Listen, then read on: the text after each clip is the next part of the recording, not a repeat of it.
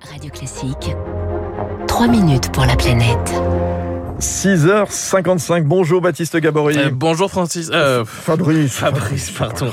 Bonjour Fabrice, bonjour à tous. 3 minutes pour la planète. Les terres agricoles se raréfient en France. C'est vrai, moi j'en parle régulièrement avec InVivo le, le jeudi.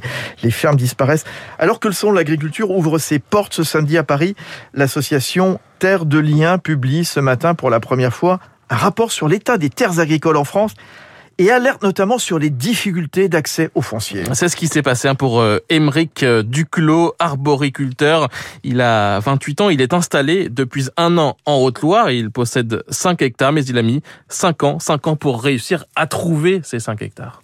Cherché pendant des années dans mon secteur. Après, je me suis rendu compte que ça allait être compliqué. J'ai commencé à regarder à l'échelle de la région. J'ai encore fait ça pendant ouais deux ans. Et après, j'ai fini par même euh, me dire que j'allais chercher beaucoup plus loin. J'ai fini par aller visiter des terres euh, au Pays Basque, euh, en Bretagne, etc. Avant de finalement trouver au bout de 4-5 ans de recherche. Quoi. Soit les terres étaient déjà convoitées par des exploitants locaux, soit les fermes étaient beaucoup trop grandes pour son projet et donc pour son budget. C'est finalement grâce à l'association Terre de Liens qui accompagne l'installation de nouveaux agriculteurs depuis 20 ans, qu'il a réussi à trouver ces 5 hectares. Et ce cas est loin d'être isolé. C'est ce qui ressort donc de ce rapport publié ce matin par Terre de Liens. Tanguy Martin est chargé de plaidoyer pour l'association. Deux tiers des surfaces qui sont à, à transmettre partent à ce qu'on appelle l'agrandissement, c'est-à-dire vont renforcer, agrandir des fermes déjà existantes. Et donc, euh, ça fait euh, autant de surfaces en moins qui permettent bah, l'installation de nouveaux agriculteurs ou la transmission de fermes en entier. Résultat, en 10 ans, entre 2010 et 2020, la France a perdu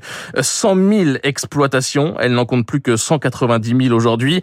Et les fermes s'agrandissent. 69 hectares de surface en moyenne, c'est 26 de plus qu'en 2010. Et parce que les fermes deviennent plus grandes, elles sont aussi plus chères, donc plus difficiles à acheter pour de nouveaux venus. C'est ce que pointe du doigt Terre du Lien, alors que l'enjeu de la transmission de ces terres va devenir majeur ces prochaines années.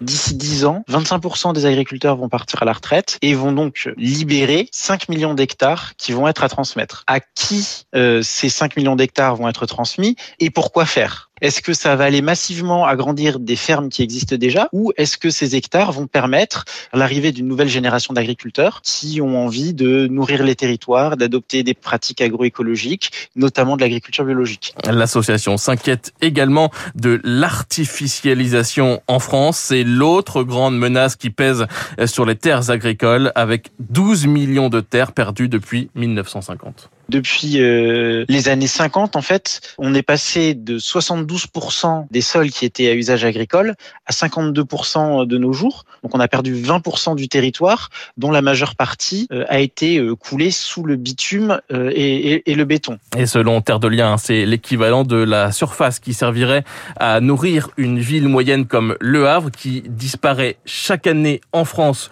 sous l'effet de l'artificialisation. Terre de Liens qui appelle tous les candidats à la présidence à s'engager pour une grande loi sur les terres agricoles afin d'arrêter notamment l'artificialisation des sols. Une ville comme Le Havre disparaît chaque année à cause de l'artificialisation des sols. Voilà donc l'ordre d'idées, l'ordre de grandeur. Merci Baptiste Gabory, trois minutes pour Merci la planète. Fabrice. Il est 6h58 sur Radio Classique, territoire d'excellence. Vous savez, je vous fais découvrir de belles entreprises tous les matins. Et au moment de faire vos courses en magasin ou sur Internet, que ce soit pour l'alimentation ou les cadeaux, ben, il y aura sûrement de cette